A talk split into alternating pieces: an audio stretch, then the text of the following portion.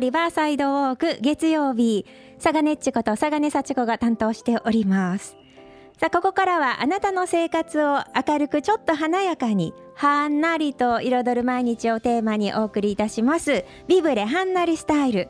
月曜のテーマは住まいなんですけれども、えー第2週目は毎週こあごめんなさい毎月こちらの方にお越しいただいていますえ富家建築設計事務所代表一級建築士の富家博久さんです富家さんおはようございますおはようございます。今日もよろしくお願いいたしますはい、よろしくお願いします。そう私うっかりお越しいただいてますなんて言っちゃいましたけど今日もリモートでつながせていただいておりまして。あ、そうですね。そうなんです。私はお顔見えてるんですけどあのまああのリスナーさんにはちょっとお顔見えてない状態になってます。画面越しでお話をしております。はい ちょっとちょっとねタイムラグがあってあの富家さんにはなかなかあのご苦労かけてるんですけど 今日もどうぞよろしくお願いいたしますはい、よろしくお願いします。えー前回は京町屋の、えっと、犬やらいだったり出格子だったりっていうお話を教えていただいたんですけれども今回はその続きを教えていただけるということですね。はい、そうです。よろしくお願いいたします。はい出格子ばったり将棋とか、うんうんあの、京町屋の顔になる部分ですね。はい。で、ここに出てくる続きの、まあ、言葉を覚えてもらおうかなと思ってますけども、お願いします。まずはね、瞳張りっていう言葉があるんですけども、瞳張りはい。はい。大きな大きな針が、あの、正面に1階にあるんですけども、あ梁ああれですね。あのは柱と柱の間のこうよ横向きの柱みたいなやつです。ごめんなあさい。そうです、そうです。んな言い横向きの柱っていう人結構多いんですけど。その梁梁。です横の台、ねはい針、はい。はい桁とか言うんですけど、はい。その瞳っていう針があるわけですね。はいで、これは出格子とか玄関のこう上のあたりにあるんですけどもうん、はい。えーすごくね、針性があって、こう針性というのはこう高さがね、あ。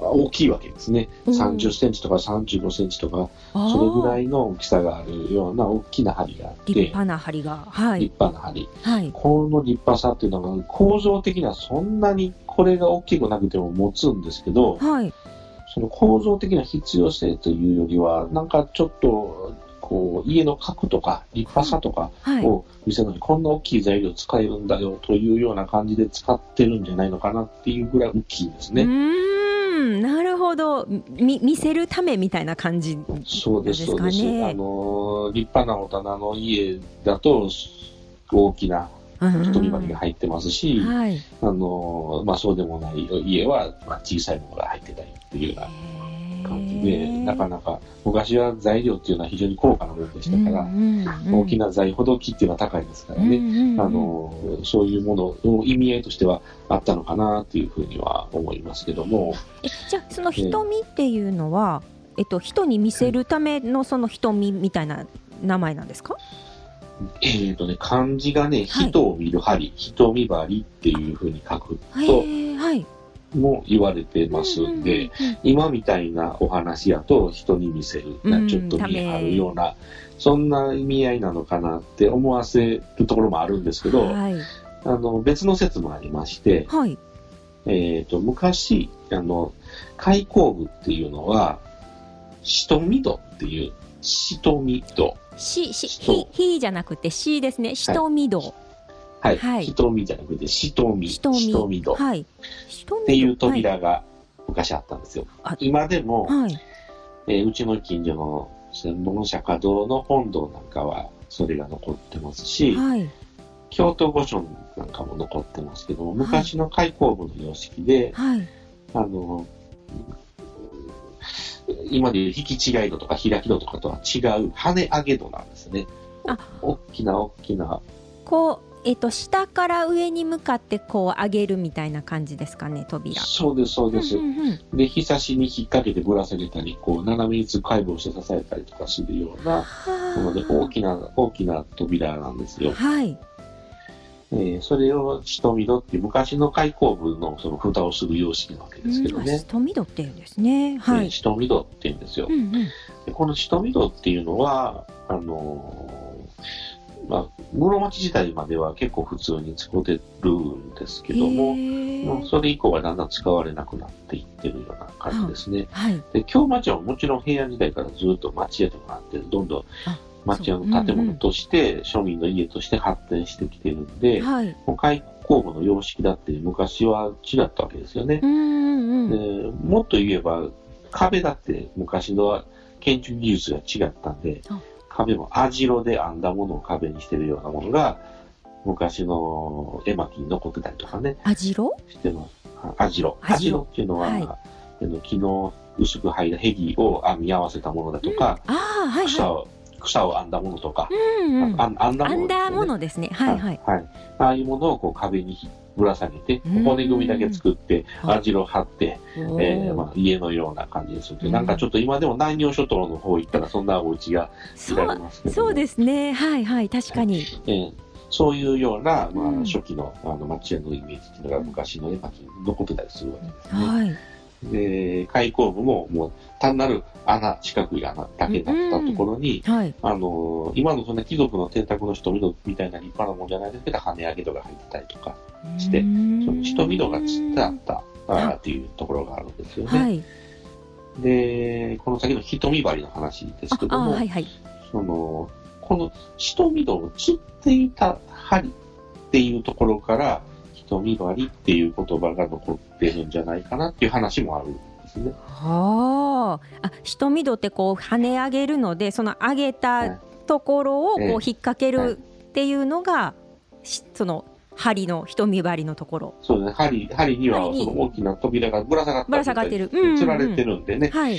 それを釣ってた針っていうことで、瞳の針、はい。ひと瞳の針、はい。瞳で、まあ、なんだか言葉がちょっとこう、ひとしがに濁るというか、はい。で、瞳針になったんじゃないかなと。で、当て字で人を見るっていう感じ字は後からっていうことですね。へー瞳か瞳かよくわからない、こう耳だけで伝わってくる言葉がだんだうんこう漢字の当て字で変わってきたみたいな、そんなことになって今の瞳針になったんじゃないかな、とも思うような、えー説もあるわけです。なるでほど。まあ、町屋の話、諸説あるんで、どれが本当なのか、全部本当なのあか、ーまあ、その辺はわからないところもあるんですけども、はい。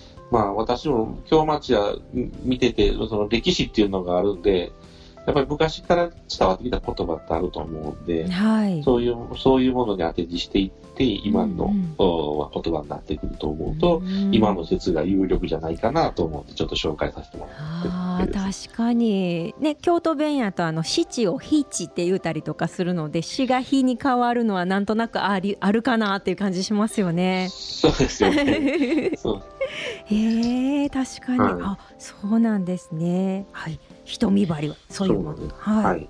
瞳針。で、これまた覚えておいてほしいはないと思います。瞳針覚えました。はい。はい。はい。で、次はですね、おだれっていう言葉ですけども、また知らない名前が出てきました。おだれ。おだれ。はいおだれっていうのも、これも正面にあるものなんですけどね、はい。えーと、まず1階にずっと軒びさしがありますよね。軒びさしがはい軒水とはいひさしがありで、ますこ。の、このひさしっていうのは結構こう、奥の深いね、軒が深い、あの、ものなんで、それが前に垂れてこないよううに、ん。軒桁っていうもので支えてるんですね。軒桁。軒、はい。はい。屋根の先っぽの方に針みたいなものがあって、そこに何が乗っかってるんですけど、おお支えるものですね。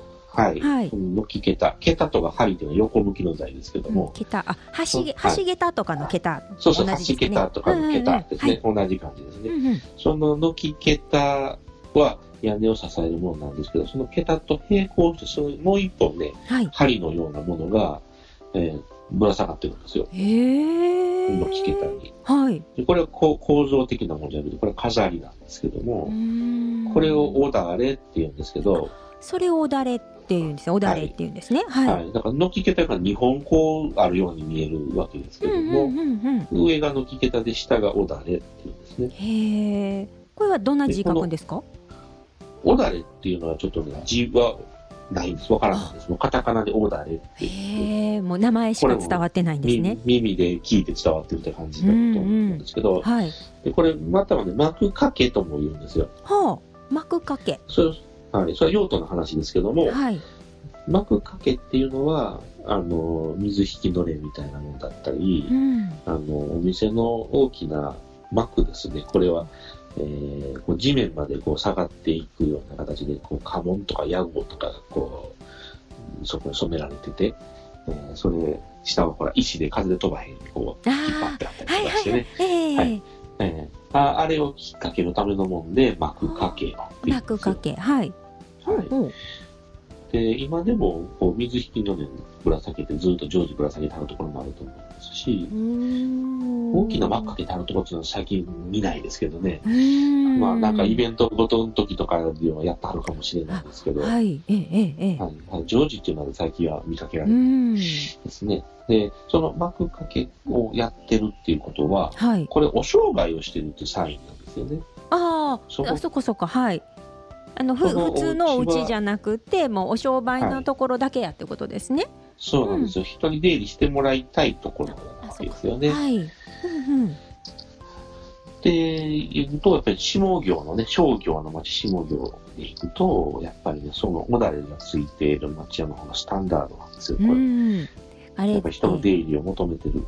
前前々回ぐらいでしたかねお話ししていただいたあの下行は商売の方が多いっていうお話をねしていただきましたね。上行と下行の違いですね。はい、えー、はい下行が多いです。で、上行は、まあ、日人だとかの生産地だったりするので、すべてが商売のもんじゃないということで、まあ、商売でも小売りとかそういう意味合いですけどね。はい。あの、はい。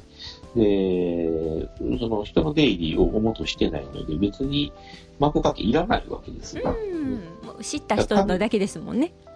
はい。なので、上行に、あの、おだれがついてるお家っていうのは比較的少ない。はあ、でももちろん市民生活があるから商売してる家もあるわけでないわけじゃないですけど、えーはい、下行と比べたら圧倒的に少ないっていう感じです。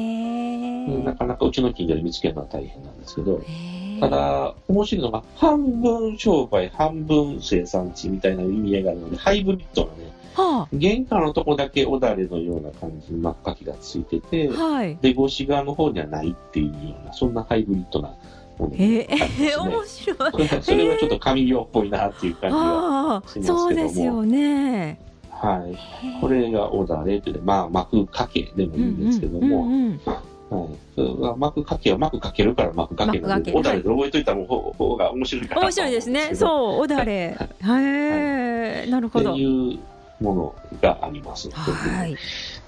こう、町屋の正面見ててもね、それぞれ名前があるんですけど、名前がわからないと、うーんってなんとなく見過ごしてしまうんですけど、はい、一個一個名前を意識しながら、あれはこれで、あれはこれでって見てると、ちょっと面白いかなと思うんで、あまあ、前回から細かい話してるわけで。すけど、ね、いや勉強になります。全然教えていただかなかったら、知らない言葉ばっかりだし、あのぼーっと見てたら気がつかないですよね。こう知ってるとあここはあってあここはないとかっていうのが分かりますもんね。あそうそうそうですね。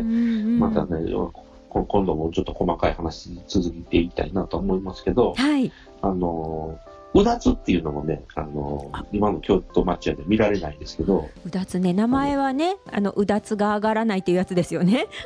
ええー、そうです、そうです、そのうだつ。今、京都ではほとんど見られないんですけど、昔の京町屋にうだつがあったんです。あ、そうなんですか。